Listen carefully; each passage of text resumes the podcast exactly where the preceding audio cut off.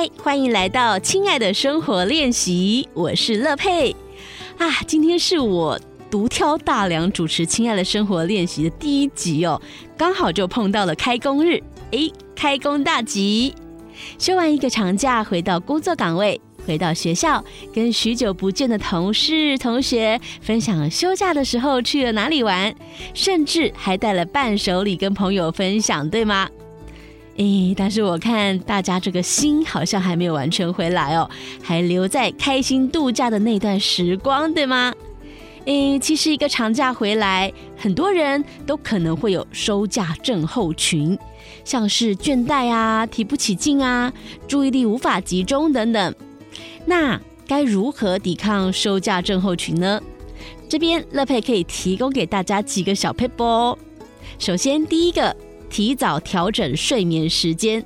放假的时候，大家是不是都很晚睡？其实我们应该要在上班日的前两天就要开始把那个睡眠时间调整回来了。诶，那如果已经开工了，各位也没有关系。今天晚上呢，就开始调整。睡前先泡个澡，然后听个舒缓的音乐，早一点上床睡觉。持续个几天呢，慢慢的就可以把那个节奏找回来了。那第二个呢，就是穿新衣。过年期间，相信很多人都会去买新衣服。那当然，二话不说，一定要拿出来穿啊！诶，如果没有买新衣服也没有关系啦，配件也可以哦。例如说，像新的领带呀，呃，新的漂亮的耳环呐、围巾、帽子之类的。穿新衣服，然后带新的配饰，总是会让人觉得嗯，更自信、更愉快，对吧？好，那第三个呢，就是要让肠胃休息啦。诶，过年的时候大鱼大肉吃太多了，是不是老是觉得肚子胀胀的不舒服，对吧？那现在开始呢，就吃一些清淡、比较容易消化的餐点哦。那摄取量也要减少，不要再吃那么多了，让你的肠胃可以好好的休息。最后一个呢，就是嗯，杀手锏，规划下一次的旅行。啊，你可以先规划个呃两天一夜啊，或是三天两夜的一个小旅行，然后再告诉自己说，哎，我只要再努力工作个呃几天、三十天，或是呃两个月、三个月，我又可以再去旅游了。那是不是让你工作起来就比较有动力呢？再就是你在规划小旅行的这个行程时，你就会有满满的幸福感，这样子工作起来也比较不会那么痛苦啦。好，好，那以上就是抵抗收假症候群的小撇步，提供给大家参考。那如果这样子还是不够的话，上班的时候还是提不起劲。还是会觉得郁卒、失眠、压力大到肠胃不舒服，甚至会自律神经失调。那没有关系，下一段节目呢，就要为您邀请到自律神经失调症专家郭玉祥医师，请他来教我们如何善用呼吸调理，休假模式无痛转换工作模式哦。我们马上回来。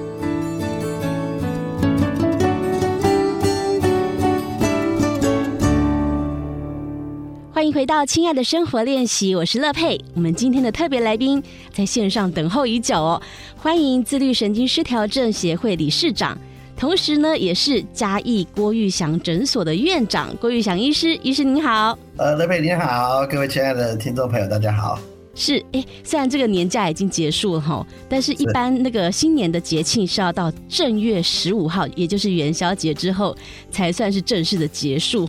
那可以请郭医师跟听众朋友拜个年吗？呃，祝大家新的一年一切龙都是好的。谢谢，是是，谢谢郭医师哦。那我刚刚在节目的第一段呢，我们聊到了收假症候群哦。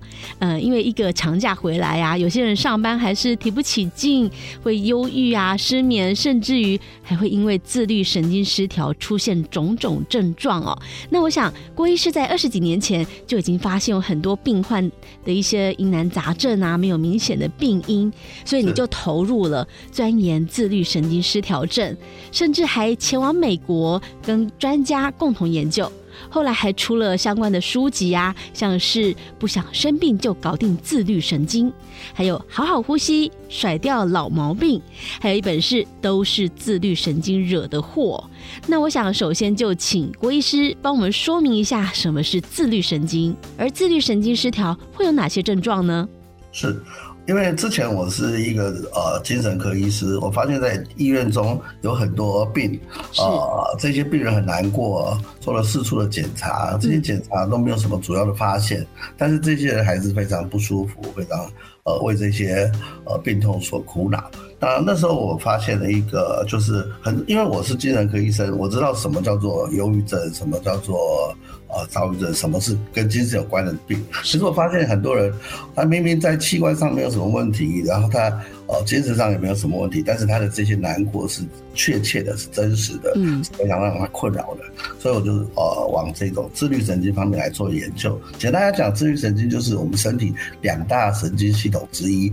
一个就是我们呃，我们比如说我们讲话啊，我们今天啊、呃、有任何动作，这些是我们用意志力可以控制的。嗯，讲话，我们转台，这些我们用意志力可以控制的，是我们大脑的一套系统。但是还有一套所谓的自律神经系统，就是说它是控制我们所有内在，比如说器官跟器官的联系，比如说像我们心跳多快、呼吸多快、肠胃怎么蠕动、肾脏怎么运作、嗯、这种。分布在各个器官，但是我们没有办法完全用意识来控制，它是负责控制平衡协调内在外外在的一个神经，叫做自律神经。嗯，那简单来它分交感神经就是应付危机，比如说我们需要逃走的时候，让我们心跳变快，呼吸急促，让我们可以有能量能力来应付危机的状况。肾上腺素会不会激出来这样子吗？对，通常就是交感神经先运作，然后肾上腺接着上来，让我们身体有足够的能量。嗯、那另外一套神经就叫副交感神经，刚好跟刚刚啊应付压力的神经相反，叫做副交感神经，负责我们睡眠、进食、休息、补充能量。所以两者之间在我们呃互相的作用之下，就好像一台车，油门跟刹车可以提供适当的动力，跟适当的时候可以平衡。嗯，那所以如果这个系统呃交感神经跟副交感神经失调的话，它会引起身体各方面的不协调，是包括啊，比如说失眠，比如说头晕、头痛、心悸、胸闷、胃肠不舒服等等哦。不过有一个很重要的要强调的一个很特别，就是说。这些人虽然有身体上这些不舒服，但是用各式各样的仪器，比如说胃胃痛用胃镜来看，用甚至用电脑断层来看，里面并没有什么异常，嗯、就是器官本身没有什么结构上的异常，但是器官本身的因为自律神经的协调能力出了问题，所以它可能会有一些没有办法检查出来的一些难过。嗯，所以就常会有人觉得，哎，我身体这边也不舒服，那边也不舒服，但是。真的去用仪器来检查，却是检查不出来病因的。对，我常常觉得有两句话可以形容这些人，就是这些人呃明明很难过，但是一切检查都是正常。那这些人呃明明很不舒服，但是很多人会跟他，包括医生或者他的朋友或者亲戚家人等等，会跟他讲说：“你不要乱想，放轻松，一切都会好的。”嗯，啊，往往会被这样子，一方面也不晓得为什么，第二方面。别人往往都误认为他是自己想出来的，嗯，想太多，对，太敏感之类的，非常不舒服。嗯，了解了解。那我注意到医师您的呃其中一本书《好好呼吸，甩掉老毛病》哦，里面有很大的篇幅在讲说练习呼吸的重要性。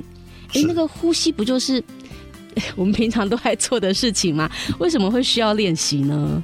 呃，因为在我们所有的自律神经分布中，有一个比较特别的器官，就是我们的肺部。嗯，我们的就是呼吸这个动作，是我们呃少数可以透过意志力来调整的一个自律神经。什么意思？就是说我们没办法用意志力来调整心跳，嗯，没办法用意志力来调整肠胃的蠕动，但是我们可以透过我们的意志力来调整，透过呼吸的方式来呃调整这种进气吐气的一个功能。哦，我了解。那我知道，呃，去上健身课的人哦，第一堂课都会去教他们怎么样呼吸哦。呃，像重训啊、有氧舞蹈啊、跑步啊，或是像什么瑜伽啊，他们的呼吸方式都不太一样哎。所以，那我们一般人想要练习呼吸的话，可以从哪里着手呢？呃，是的，就像古代有很多是这样调气的方法，嗯，有气功，刚刚提到的瑜伽，是。呃，所所以静坐、冥想等等，都很多都知道要运用我们的呼吸，因为我刚刚提到呼吸是可以我们一部分用我们的意志力来控制，让我们的身体器官能够调整我们的器官，所以比如说像我们啊刚刚提到的。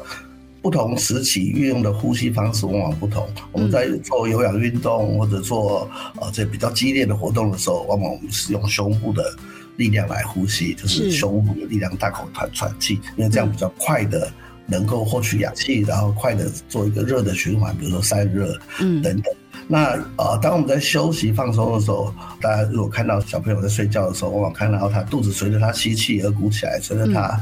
吐气而放下来，这就是我们的所谓的腹部呼吸。Oh. 那很多在这种要求放松、休息、静止的状况，我们可以利用这种呼吸的方式来改变我们身体的一个感觉。嗯，我看你书里面有讲到三大基础呼吸法，就是您刚刚讲的胸式呼吸、腹式呼吸，还有一个是呃两个结合在一起。有些人是一部分呃胸部，一部分腹部是。呃哎，那胸式呼吸跟腹式呼吸的差别在哪里啊？可以简单的说明一下吗？然后我们又应该要如何练习呢？呃，胸部呼吸大家应该在紧张的时候自己就很很容易练习到，因为大概紧张的时候、运动的时候一定要采取胸部的呼吸，这样才能快速有效的气体的交换。嗯、那但是很多人不晓得什么叫腹式呼吸，或者听到什么很多有关腹式呼吸，但是它不能够呃很简单的做成。嗯、那利用这个时间，我特别教大家一个比较简单而且比较容易入门的方法，这个呼吸，呃，所谓的腹式呼吸。是，我想最重要的观念就是说，我们先不用太在意我们用什么方式来吸，比如说用鼻子、用嘴巴，到底要怎么吸啊、呃，或者气体到哪一个？实际上，它就有一个观念，就是我们腹式呼吸最主要的方式就是让我们身体能够休息、能够放松。嗯，所以它呼吸的那个速度。吸进去的气体的那个速度一定不要太快。那一般来讲，我们会发现这是一个呃，我我相信在古代就很多人知道这个秘密哦，就是我们的呼吸的速度，当到一定的速度的时候，它的呼吸的频率可以跟心脏跳动的频率跟血压的异动的频率达成一个共振。嗯，所以共振就像荡秋千，每一次在适当的时候出力，那个秋千可以越荡。越大，但是它不用花很多力气。意思就是说，所以掌握这种呼吸的，所以这种腹式呼吸或者呼吸的调节的话，我们可以用很少的能量，让身体很快的达到平衡，然后这样子达到身体能够放松、修复，甚至增加自己的免疫力，增加自己的身体的复原能力。那所以，呃，刚刚提到最简单的方式就是，我们先不要管怎么吸，而是我们把我们的呼吸的吸跟吐的秒数增加。嗯，呃。我相信很多人想说用嘴巴还是用鼻子。我想，呃，最简单的刚开始入门的时候是用嘴巴，跟一般人想的不大一样，因为我们嘴巴很容易控制这个气体的流量多或少，对，但是我们鼻孔可能比较没有那么快，嗯，所以我们可以很简单的，比如说我教大家如果要腹式呼吸，先吸。呃，吸气试着吸五秒钟，五秒钟。嗯、如果五秒钟没有办法做到的话，代表很多的时候您是大概就使用了胸胸腔的呼吸。嗯、用嘴巴先吸五五、呃、秒钟吗？慢慢慢慢用嘴巴吸五秒钟。是。但是如果您是用胸胸部呼吸，你会发现你的肚子，比如说您的左手放在你的肚脐上，嗯、你会发现你吸气的时候，如果用胸腔的话，你会发现你的腹部是凹下去的。但是如果你用腹式呼吸的话，你会发现。因为吸气的时候，我们横膈膜会下降，你的肚子会鼓出来哦。呃，所以呃，最最简单的方式是，大家如果能有机会躺在床上，把脚弯曲起来，好像一个呃带身材的孕妇一样啊。嗯，可以把手放在肚脐上，然后这样慢慢感受身体放松，然后我们慢慢吸，用嘴巴呃或者用鼻子都可以，但是我们。最简单是用嘴巴先慢慢控制你的气的流量，就好像你用吸管来喝水，一大口也可以，但是慢慢喝也可以。用嘴巴比较轻易的能控制我们气流的大小，先这样慢慢吸，然后吸的时候要感受到我们的手放在肚脐上的肚子要慢慢鼓上来。嗯、那很重要的要点就是呃，大概这个时间一定要在三秒、四秒，最好达到五秒左右。嗯，那同样达到五秒左右之后，再慢慢。吐气，那也是吐气的时候跟刚刚吸气的相反，那个肚子会慢慢的消，呃，所以这个就是一个最简单的一个腹式呼吸一个练习。哦，那我现在马上就来练习一下哦。我现在把我的手放在肚子上面，然后吸气看看。嗯，我大概只有吸一两秒吧。然后我的肚子呢，诶，是凹进去的，所以我是呃，我不是腹式，我是胸式呼吸吗？因为一般人在坐着的时候，或者一般人像我们现在在呃主持人在访问我的时候，一定是不是一个绝对放松的状况。嗯，所以一般来在不是绝对放松，在做工作的状况下，大部分我们讲话的大概是以。胸式呼吸，胸式呼吸。哦，刚刚提到很重要，就是说，都要在一个比较容易放松的地方，比如说躺着的姿势会比坐的更容易。嗯，然后啊，那个时间要给自己大概三到五秒钟的时间，让它从嘴巴缓缓的进入。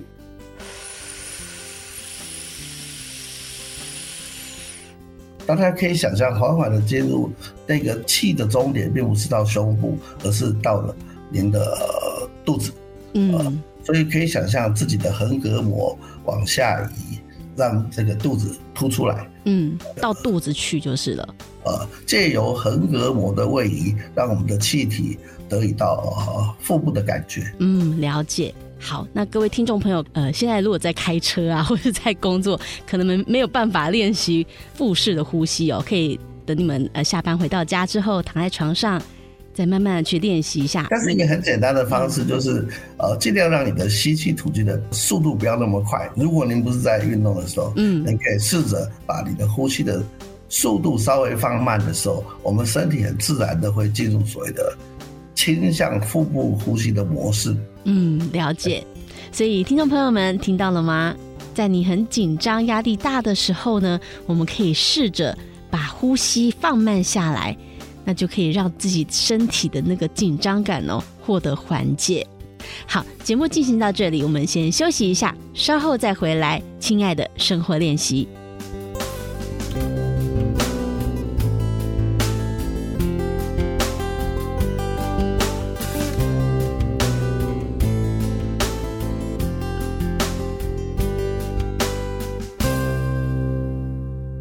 欢迎回来，亲爱的生活练习，我是乐佩。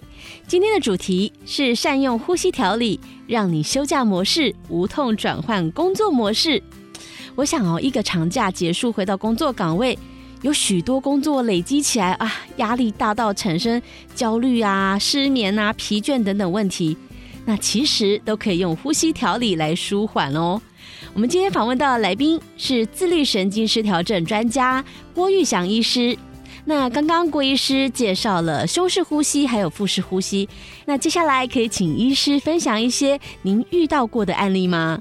呃，如果刚才跟呼吸有关的话，我想一个非常常见而且让非常人呃困扰的，在我们自愈神经失调症当中，所谓的跟呼吸有关的叫做换气过度的现象。是呃，一般人常会见到，就是有些人他觉得越来越。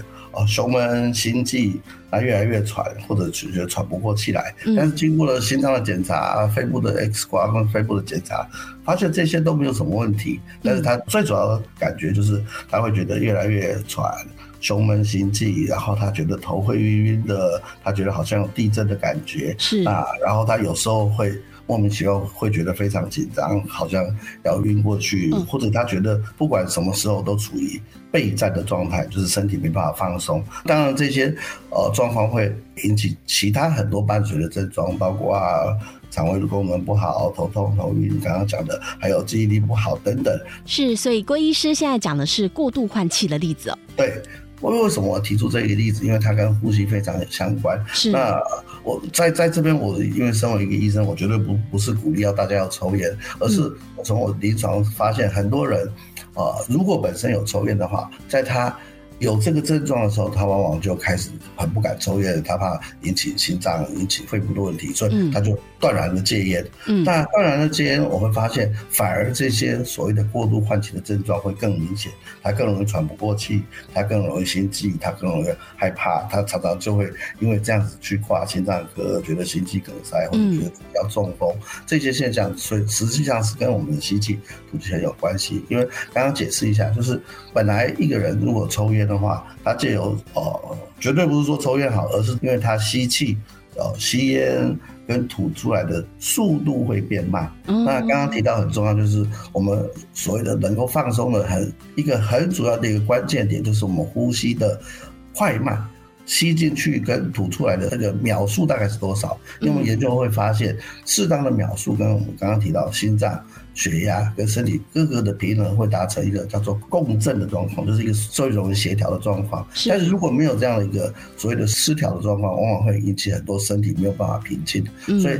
刚刚提到这些症状，就是他吸气吐气的频率太快，他小小的吸气吐气，往往每一分钟的速度走十五下、十八下，甚至我看到很多来看我们都是二十几下的呼吸，嗯，那他的感觉就是头会晕晕的，好像呃走路不是很真实，然后呃吸气吐气会困难，然后心会莫名其妙紧张。嗯、那呃尤其是如果遇到事情的话，这些会更明显、更严重。那。嗯这个常常就是我们自律神经失调中这个换气过度的现象。但如果这个换气过度比较严重一点，甚至这些人还会觉得自己快要昏倒、快要死掉了，而去挂急诊，甚至叫救护车。那这事实上就是一个自律神经失调，在我们的呼吸，呃，这个二氧化碳交换有问题的一个时间。那。呃，二氧化碳交换太快，我们身体是处于一个血管收缩的状况。Oh. 那那时候身体就觉得经历到非常大的危险，所以这样的反应。嗯、那那时候我们可以做的就是我们马上我们把呃呼吸变慢。我相信大家都有听过以前的人说，看到僵尸要怎么办？看到僵尸要暂时停止呼吸，对，意思就是把我们的呼吸放慢的时候。我相信古代也有类似这样的经验，但但是他们的解释可能是，哎，看到鬼，看到僵尸，看到任何任何让他觉得吸太快的话非常难过。嗯，甚至很多人说，呃，要停止呼吸，免得会闻到你的气息。没有错，因为暂时把呼吸降慢的话，我们身体会感受到放松。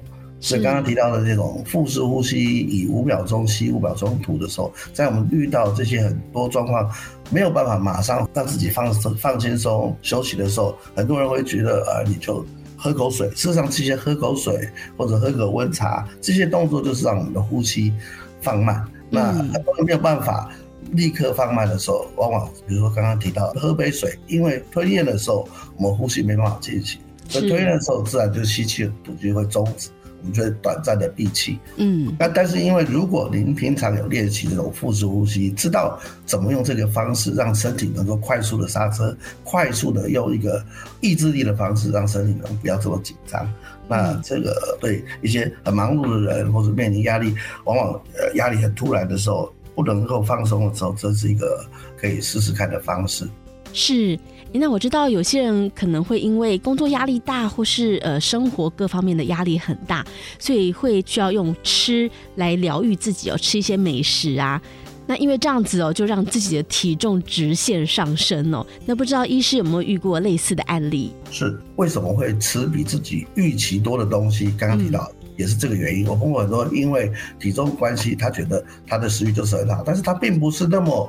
哦，吃的那么愉快，但是他觉得必须不停的吃的原因，嗯、很多也是因为他吸气吐气比较浅比较快，透过进食的时候，他的呼吸会变慢，在吃东西的时候呃没办法同时喘得很快，嗯、所以借由吃东西让他的呼吸的次数减少，他会变得比较轻松比较放松，嗯、呃，透过打嗝呃让自己的呼吸也变慢，或者借由小的咳嗽。嗯 来让自己呃呼吸变慢，这些都是一些身体自己试图用降低呼吸的次数快慢来让自己短暂的呃放松。嗯。所以其实我们应该要练习腹式呼吸，把它练起来哦，就不用像刚刚医师说的，像呃抽烟，因为抽烟的时候你吸跟吐都会比较慢，或者是大量的饮食哦，借用饮食的这个动作让自己的呼吸可以变慢哦，但是却有很多的坏处，例如说就是一直吃东西让自己变胖，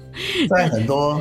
有换气过度现象的，而他不是那么严重的时候，我常常发现他借由这样的方式来让自己轻松。是，那还有其他案例嘛？例如说失眠啊？我我刚刚提到的自律神经失调，一个很重要的概念，就是因为它自律神经是处于全身的器官，所以一旦它失调的话，大概不是只影响一个器官。所以大家往往如果说呃自己左边眼睛痛找不到原因，但是其他器官都好好的，我想这个是一个自律神经失调的可能也也不是那么大，因为还是要先找找看什么原因引起，只是单一个地方的难过。但是我刚刚提到的自律神经是牵扯到全身各个器官的，所以。我刚刚提到的这种换气过度影响到这个呼吸，那有一些人是它的主要症状，它可能是肠胃的功能不好，嗯，像我们常见的大肠激躁症，是。啊，就是他觉得紧张的时候就必须拉肚子，或者他不想拉的时候，他的这肚子就滚滚的痛，或者是他有时候想拉不能拉就变便秘，但但是他做过各式各样的检查，他发现他的肠胃功能还是这样不好，那或者是刚刚特别提到了说有些人失眠。单是一个失眠，一般人呃，如果是自律神经协协调良好的话，可能一两天、两三天，甚至一段时间，总会让自己恢复的。但是这些失调的时候，往往就是这个恢复能力变差，所以。但是透过休息，但是透过时间的调整，往往没有办法让这些神经再恢复协调的时候，这往往就是一个自律神经失调的特征。意思就是说，除了单纯的失眠，它往往还会合并其他的不舒服，比如说他睡得少了失眠的时候，有些精神会不好，他会容易紧张，他会容易心悸，他就会容易忘东忘西，他会觉得恍神。还有包括，比如说他容易口干，容易眼睛干，是还会伴随着，比如说肌肉呃酸痛等等一起的连带的症状，我们就可以请这些呃人可能要注意，这是不是自愈神经失调哦。所以这也是我下一题想要问医师的，就是我们要怎么知道自己的症状是需要就医的？是，呃，我在前面有提到两句话，第一个就是，当你的明明很难过，但是各种检查、各样的医生都说你没有毛病，或者你的毛病根本不严重，嗯，呃，但是这个是持续的。对，我还但是还是不舒服，很难过。第二个，呃，当你真的很痛苦、很难过的时候，别人都说你是想太多，呃，实际上你没事，实际上你是自己不知道，自己太紧张，自己要换个工作环境，换一个压力减少的一个生活态度。但是这并不是您出于本身的意愿，或者您的个性，或者您的本来就是这样。是，所以自律神经失调通常是什么样的状况才会引起的呢？常常我举个例子，个性紧张的人。可能他个性以前很紧张，但是他可能在三十岁之前还没有发生这个自律神经失调的时候，他好好的，他只是比较谨慎、比较小心、比较容易紧张，但是不太会影响他睡眠，不太会影响他工作，不太会影响他人际关系。或者我碰到小朋友，他国小一年级、二年级、三年级都好好的，到了五六年级的时候，哎，突然他会发现睡不着觉，然后很害怕去上学啊。往往呃，所谓的自律神经失调，就是以前他可以好好的。但是后来变不行，而不是先天就是这样，那持续这样。所以很多人会认为，比如说，呃，他的这些症状是某某原因引起的。那我碰过很多例子，就是在新冠肺炎比较严重的时候，很多人就说他是因为后新冠呃引起这样的现象。嗯，那或者很多人最先开始说他的打了第一剂疫苗，打了第二剂疫苗引起的反应。但是往往我会觉得，很多的时候。我们人因为自律神经失调，牵涉的范围很广。我们人往往会因为这个因跟果，或者是相关很难判断。你什么意思？比如说，今天我早上出门的时候不小心摔了个跤，嗯，那跟我三天后头痛到底有没有关系呢？这个呃，事实上不见得有关系，但是往往很多人会把这个因果关系，嗯，把它连在一起了，把它连在一起。我碰过很多女生跟我讲，她的头痛的原因是因为她。坐月子的时候，隔天吹到了这个吹到风，所以他的头风引起他的这几年的头痛。那这就是一个很典型的，就像公鸡叫，所以太阳升起。到底太阳升起是不是公鸡叫的，还是公鸡叫跟太阳升起有没有关系呢？那因为一般人对自己的生活就往往有一个大的事情，然后后来的症状出来，它到底有没有绝对的关系？一般人很难判断，因为我们做科学的就是要对照组，要实验。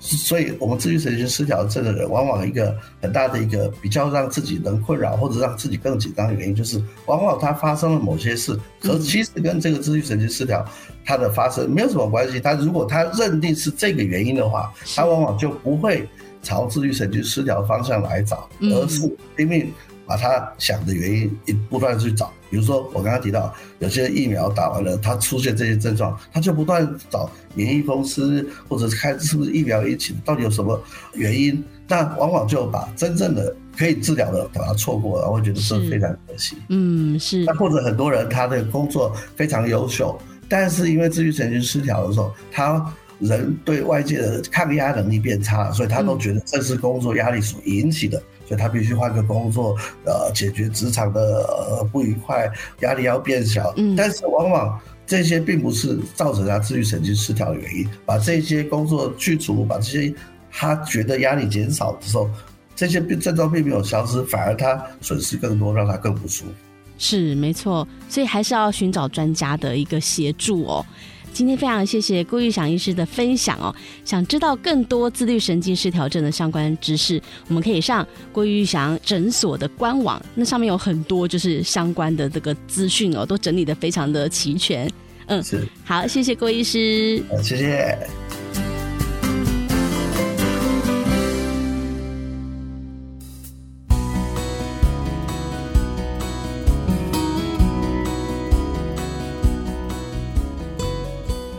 回来，亲爱的生活练习，我是乐佩。节目的最后呢，要跟听众朋友们分享一个重要的活动哦。相信大家都知道，三月一号是 IC 之音的生日，我们将会在这一天推出台庆特别节目——全明星笑话赛。那 IC 之音的节目主持人们将会使出浑身解数，要在特别节目上来一场幽默大赛，争取幽默之王的荣誉头衔。哎，我们还要邀请各位听众朋友们一起来当评审，到时候我们会开放人气投票，让大家投下你心目中最幽默有趣的主持人。详情呢，请大家锁定我们的官网以及 FB 粉丝页，我们到时候会有公告哦。那参与投票的朋友还有机会抽中五百元的消费礼券，是不是很棒呢？全明星笑话赛的节目播出的时间是在三月一号星期五晚上五点到六点，由我们的小学长 Pola 主持。除了在 FM 九七点五播出之外呢，也会在《亲爱的生活练习》AOD 还有 Podcast 同步上线，请大家要准时收听，陪我们一起欢笑过生日哦。哎，其实我自己都很想参赛啦。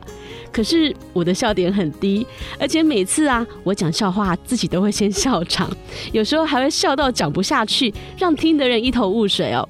诶，所以我好期待这个活动，很好奇主持人们到时候会端出什么有趣的笑话，我肯定会从头笑到尾的。嗯，不如这样子好了，我在这边先分享一个笑话暖暖场，如何？好，我会忍住不要笑场。好，要来喽。有一只蜗牛在路上爬，爬得很慢很慢。这个时候呢，有一只乌龟出现了。它看着瓜牛爬这么慢，于心不忍，它就跟瓜牛说：“来到我背上，我载你一程吧。”于是呢，瓜牛就爬到乌龟的背上了。乌龟载着瓜牛继续往前爬。这个时候呢，它经过了一只毛毛虫的旁边。乌龟呢就很热心的跟毛毛虫说。来到我背上，我载你一程吧。于是毛毛虫就爬到乌龟的背上。这个时候，蜗牛看到毛毛虫就说：“哎，抓紧一点，这只乌龟会飙车。”居然说乌龟在飙车，应该还蛮好笑的吧？还可以吧？这个笑话是不是很有趣呢？还有更多有趣的笑话都在三月一号的台庆特别节目《全明星笑话赛》哦。敬请期待。好，今天的节目呢就进行到这边。亲爱的生活练习，我是乐佩，我们下次再会喽，拜拜。